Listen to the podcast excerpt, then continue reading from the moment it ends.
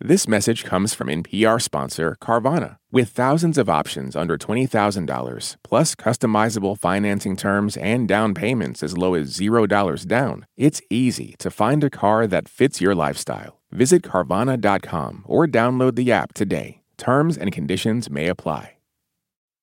Eso es Raambulante desde NPR, soy Daniel Alarcón. Hoy regresamos a nuestros archivos a una historia de nuestra temporada 7 que publicamos en el 2018. Es una historia sobre amor, duelo, sobre tecnología y familia. Y pensamos que después de tanto encierro, había algo especial en volver a escucharla, porque es además una historia de segundas oportunidades, de renacer. En fin, espero que les guste. En los años 80, Edith vivía en Lima, Perú, con su esposo Víctor y sus tres hijos. Era maestra en un colegio estatal. Víctor era fotógrafo. Edith tenía el pelo dorado, se hacía trenzas, no se maquillaba y su hija Vanadis se acuerda que un día, cuando Edith estaba a punto de cumplir 40 años, su mamá le preguntó a Víctor, Flaco, ¿cuándo crees que me deba maquillar? Y mi papá le dijo, cuando yo crea que te das maquillar, te voy a avisar. Vanadis recuerda clarito ese momento, sobre todo por lo que vino después. Y mamá se comenzó a pintar desde el día siguiente. Edith simplemente no soportaba la idea de que un día su marido le dijera que ya era hora de maquillarse, que ya era vieja. ¿Y hasta el día de hoy? Y hasta el día de hoy. Mi mamá nunca sale sin maquillarse y sin ponerse aretes, prendedores, collares. Vanadis dice que su mamá no es vanidosa, entonces digamos que se cuida, le presta atención a su apariencia, siempre. Una vez estábamos en la calle y ella gritó ¡Ah! y se agarró la cabeza y yo pensé que, les, que por fin le estaba dando una enfermedad. O sea, llegó la hora de la, la verdad. Y dije, ¿qué pasa? No me he puesto aretes. Ya se imaginarán que para Edith la edad es una preocupación. Los cumpleaños, por ejemplo. Uf, todo un tema. Incluso antes de que empezara a maquillarse. Eh, siempre estaba molesta una semana, todo el mes de su cumpleaños, ¿no? O una semana antes y una después. No recuerdo ninguna celebración de sus cumpleaños de niña. Yo hasta hace muy poco no, no sabía la edad de mi mamá, creo que la borraba porque mi mamá no le gustaba decir, ni siquiera quería sacar el cálculo para no tener ningún problema con, con, con ella, ¿no? Ese es Eriván, el hermano menor de Vanadis. Hablé con él por teléfono porque está en Alemania, donde vive con su esposa y sus hijos. Según Vanadis y Eriván, el temor que le tiene Edith a la vejez no la ha dejado disfrutar la vida del todo. Las cosas que le da la vida en cada etapa, en cada década, ni se da cuenta. Porque siempre ha estado pensando en que se ve más vieja, en que se va a ver más vieja, la vejez. Que a veces pienso de que debería dejarlo un poco de lado para poder seguir disfrutando más aún la vida que, que tiene, ¿no? Porque con los nietos, con los hijos, eh, bueno, también no debe de preocuparle cómo pasa el tiempo, al igual que para todos, ¿no? Pero Víctor la quería tal y como era. No podrían haber sido más diferentes. Víctor era de la ciudad, aventurero, atrevido. Edith de un pueblo norteño del Perú, algo tímida. Ella misma se describe como chiquita, y cuando la escuchas, uno tiene la impresión de que no se refiere solo a su tamaño. Esta es Edith. Era la más chiquitita del salón. Hasta ahora no estoy siendo la más chiquitita del mundo, creo. Y Víctor. Mi papá como que, bueno, es un galán de, de verdad de otros tiempos, ¿no? O sea, ha, ha hecho tantas cosas para poder conquistar a mi mamá que, bueno.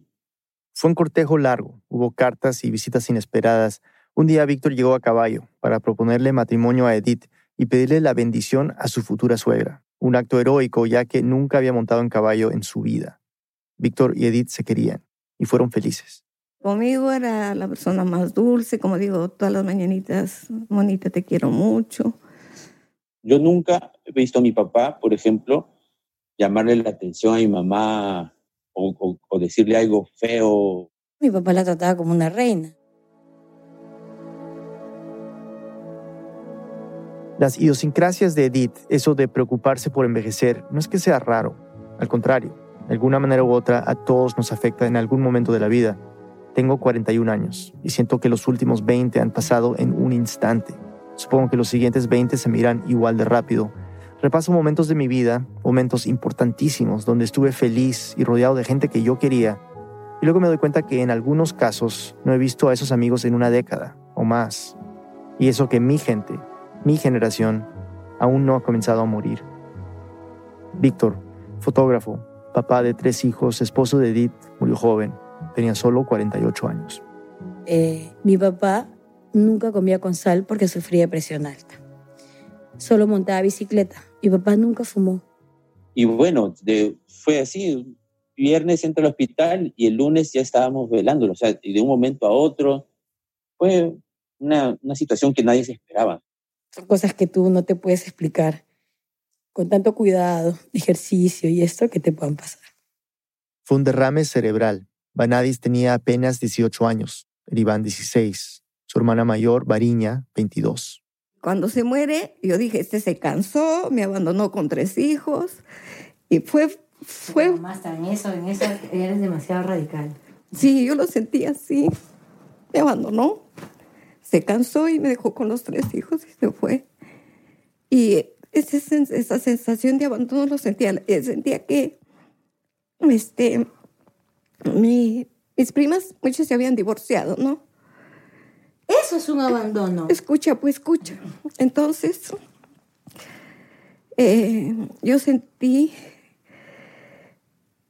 como que era un huevo. Lo tiraban de alto y se estrellaba contra el piso. ¿Pero por ti o por él? Sí, fue difícil. Decía, este, el abandono lo sentí muy, muy fuerte. No, no me explicaba cómo una persona que decía quererme me abandonó de esa manera.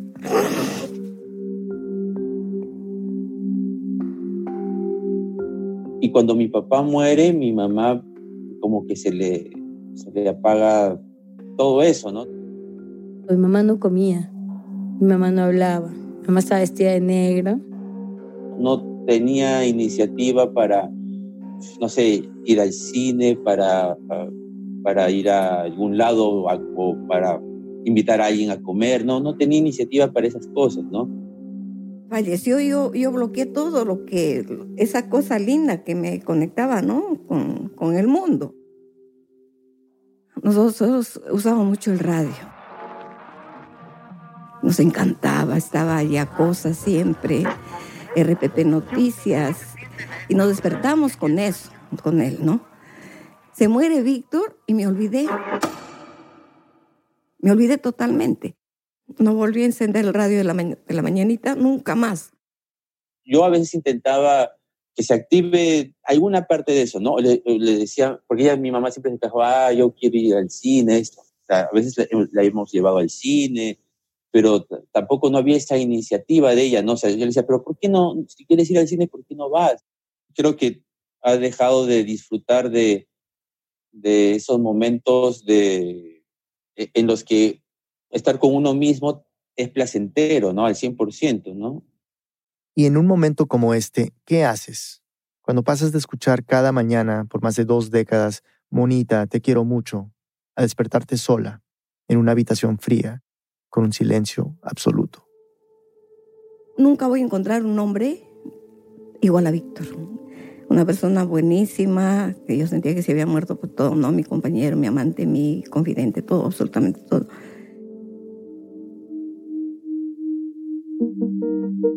Después de la muerte de Víctor, Edith vendió algunas de las cosas que él tenía, máquinas de edición que ya no se iban a usar, y con este dinero Edith abrió una tienda donde vendía productos naturistas.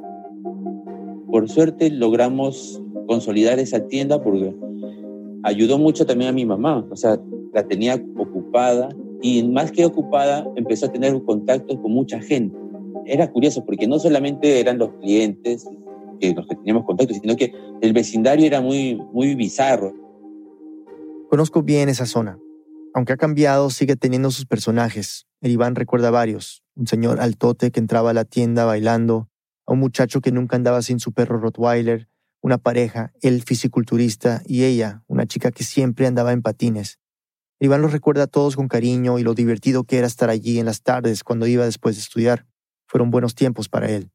Pero lo que más recuerda es el alivio que sentía de que su mamá se reencontrara con el mundo.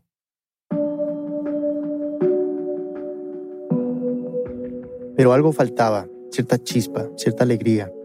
En un cumpleaños, unos 10 años después de la muerte de Víctor, Edith pidió una computadora y listo, se la regalaron. Ella no tenía ni idea de cómo usarla, ni siquiera para qué usarla, pero la quería. Un tiempo después, Iván iba a vivir fuera del país y, como un buen hijo, muy paciente, le abrió un correo electrónico. Así podrían escribirse. Edith se metió en un curso de informática para principiantes donde le enseñaron lo básico, el navegador de Internet, cómo usar programas como Word y PowerPoint. En un momento, claro, pasa lo que, lo que pasa cuando una mamá tiene un correo electrónico es que va a mandar muchos PowerPoints, ¿no? Entonces, yo, yo recibo esos también. Debo aclarar, no los recibo de mis padres, pero igual, digamos que conozco a qué se refiere. Seguro que tú también. 20 fotos de atardeceres sobre el mar con citas inspiradoras en itálicas. Quizás hemos visto el mismo PowerPoint o recibido la misma cadena de mails. Pero aunque no lo creas, estos fueron los primeros pasos de Edith hacia una nueva vida. Un día llegó diciendo que había escuchado de algo llamado Facebook. Parece que sus amigas y sus hermanas lo usaban. Pero no lo entendía, no, no sabía qué era. El Iván le explicó de qué se trataba, que era una red para compartir cosas, fotos, noticias, pero sobre todo para conectarse con amigos y contarle a la gente lo que es de tu vida. Y claro, Edith quiso tener una cuenta. Eh, le ayudé para, para sacar esa cuenta. Yo le, le, pregunto sus datos, ¿no? Y al final parece que como no me dio el, el, año de su nacimiento, yo, bueno, ya, voy a poner mi, mi, año de nacimiento y puse 77, ¿no? Todavía tengo la edad de, de Iván en el Facebook porque él me lista lo... No, yo casi nunca digo mi, mi edad. O sea, ¿cuántos años tienes en el Facebook? ¿39? Tengo este, la edad de Iván. 39. Voy a cumplir 40.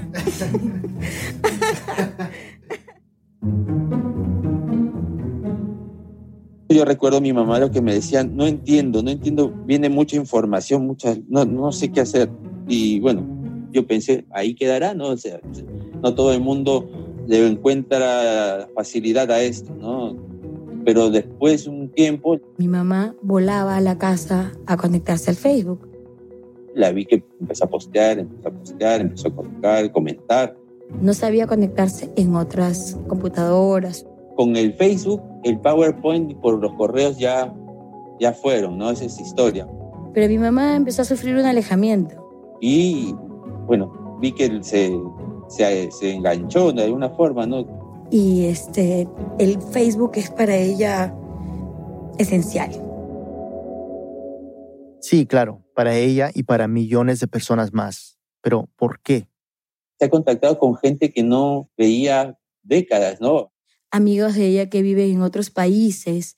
Amigos de, de la infancia. Cuando le han pedido algún tipo de reencuentro, ella se ha reencontrado con la gente de su promoción ha viajado a su pueblo para un encuentro con sus alumnos y eso como que la, la activó, ¿no? La, la, volvió a, a, tener una vida social que no, antes no, no, la, no la estaba teniendo, la había perdido, ¿no? Pero no solo fueron reencuentros con gente del pasado, sino también con ella misma. Primero solo salían fotos de sus nietos. Y luego mi mamá empezó a sacar unas fotos que yo nunca había visto en mi vida, de ella de joven, pero joven de 15 años, de 14 años, 16 años. Facebook se estaba convirtiendo en una manera de recordar quién había sido ella antes de la muerte de Víctor, redescubrirse en su pasado, un pasado que por años sintió distante y que ahora, de manera súbita, ya no lo era. Ha empezado también a tener contacto también con su, no sé, las cosas que a ella le gustaban, la, eh, música de su época, eh, algunas escenas de películas que le gustaban, ¿no? Y el bienestar no solo ha sido para Edith, sus hijos también sienten que gracias a Facebook han recuperado algo. No noto de que tiene algo más que contarme también ella, ¿no? Tiene algo más que decirme y, y eso es algo que, que también ya se había perdido un poco, ¿no? Una pausa y volvemos. This message comes from NPR sponsor VCU Massey Comprehensive Cancer Center, who, as an NCI designated comprehensive cancer center in the country's top 4%, is unconditionally committed to keeping loved ones in their lives. MasseyCancerCenter.org/slash comprehensive. This message comes from NPR sponsor ServiceNow, the AI platform for business transformation. AI is only as powerful as the platform it's built into. Enter ServiceNow. It puts AI to work for people across your business, providing intelligent tools to help remove frustration and supercharge productivity. And all of that is built into a single platform you can use right now. That's why the world works with ServiceNow. Learn more at servicenow.com/ai for people. Summer is for going to the movie theater because it's too hot to stay home. It's for driving with the windows down, listening to your favorite music. It's for stretching out while you're on vacation to gobble up a TV show. For a guide to some of the TV, movies, and music we are most excited about this summer, listen to the Pop Culture Happy Hour podcast from NPR.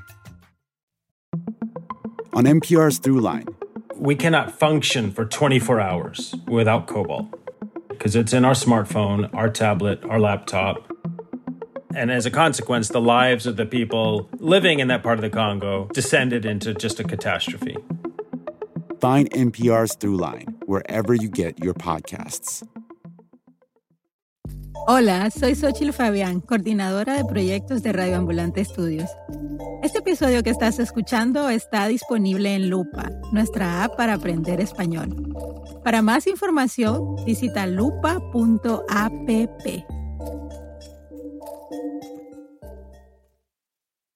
Estamos de vuelta en Radio Ambulante, soy Daniel Alarcón.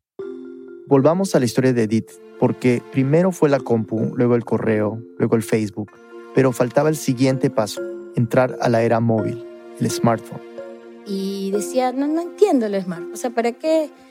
Pero le explicaron que podía entrar a Facebook desde allí, estando en cualquier lugar, a cualquier hora. Entonces dijo que sí, que ya, a ver qué.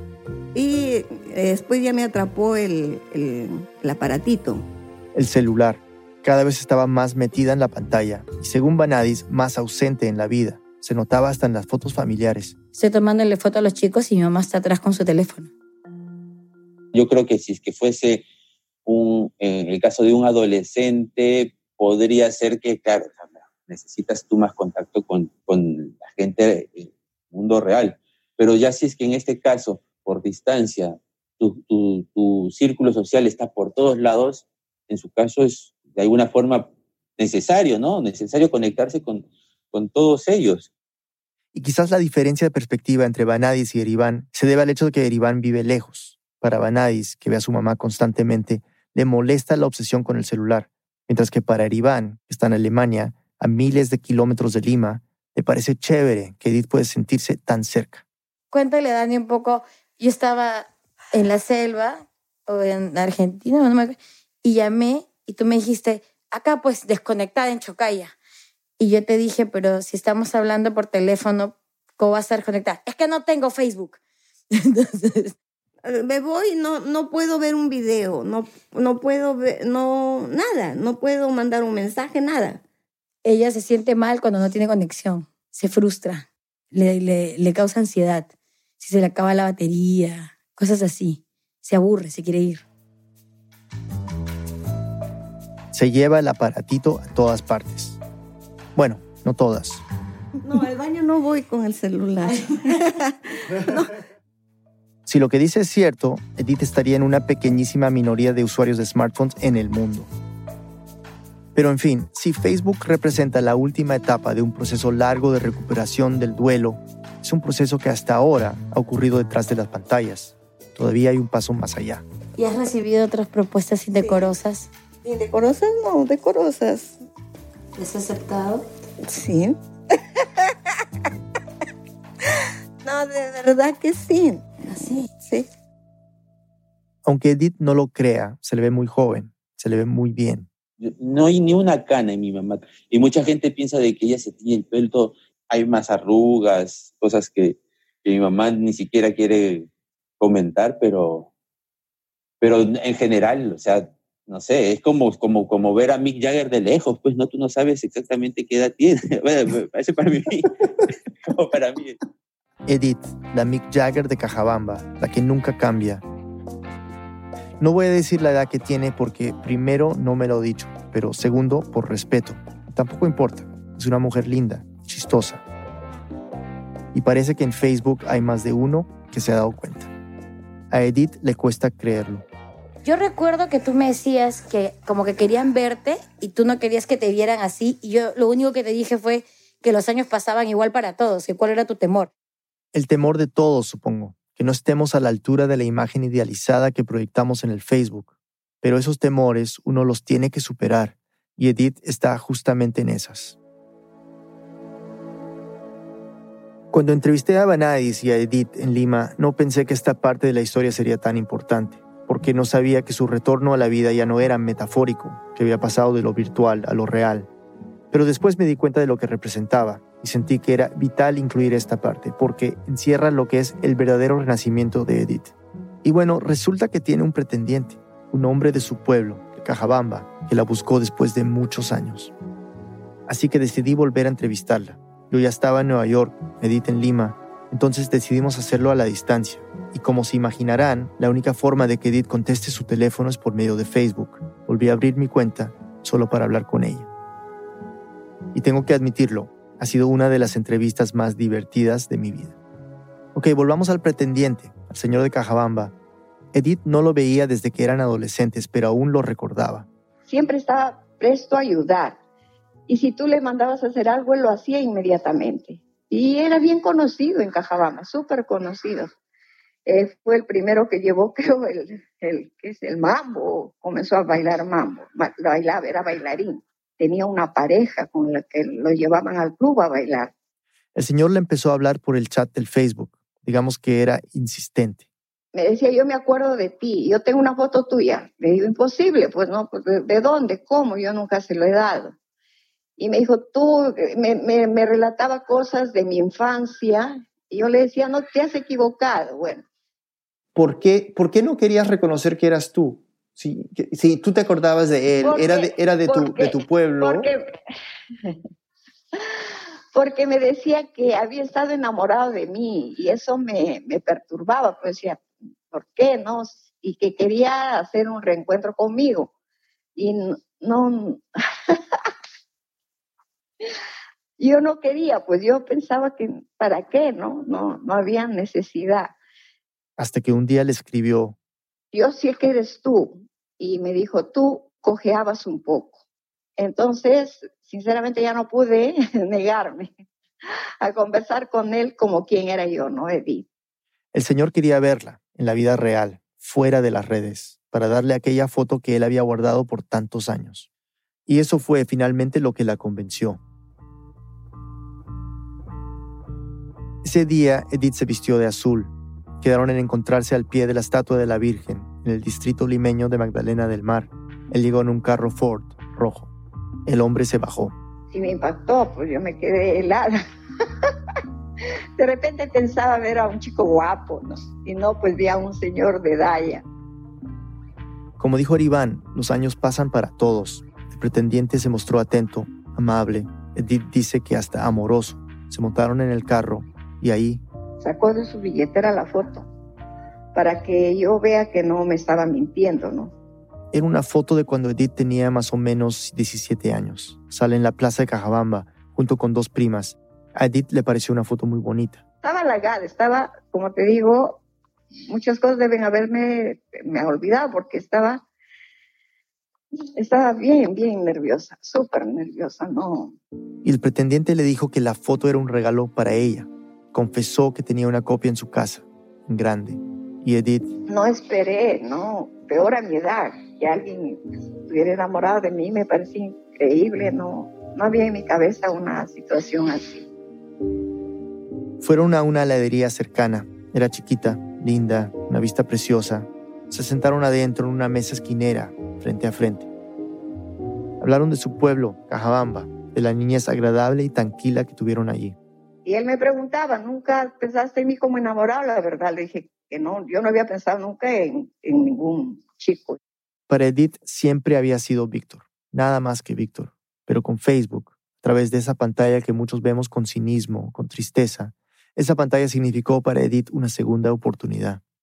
Al estar allí con ese amigo, sintiéndose querida, el centro de atención, algo empezó a cambiar y creo que se dio cuenta de algo importante, que de alguna manera u otra todos nos merecemos la oportunidad de ser felices.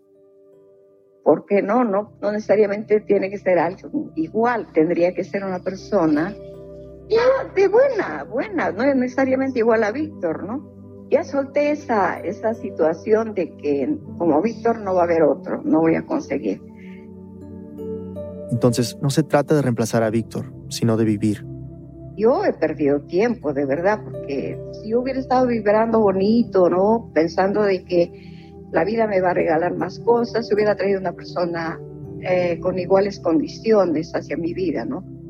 Y allí, en esa heladería en Magdalena, con ese amigo, fue feliz, como lo fue en esa foto, en Cajabamba. con este señor, el que tenía la foto, ¿te has vuelto a ver? Sí, sí, después ya me he vuelto a ver varias veces. Eh, y bueno, mm, ay, no sé, me da vergüenza. Me da vergüenza.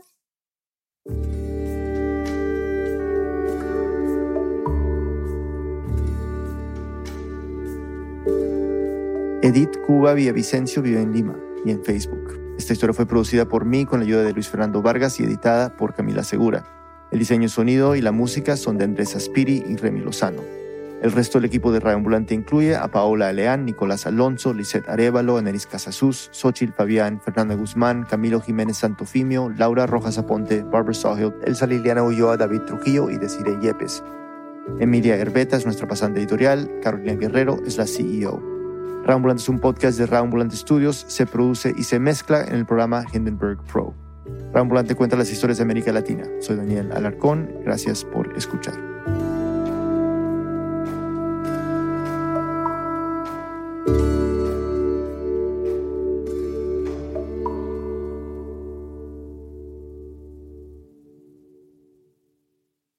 This message is brought to you by NPR sponsor Progressive Insurance. You call the shots on what's in your podcast queue. Now you can call them on your auto insurance too with the Name Your Price tool from Progressive. Tell Progressive how much you want to pay for car insurance, and they'll show you coverage options within your budget. Get your quote today at progressive.com. Progressive Casualty Insurance Company and Affiliates. Price and coverage match limited by state law.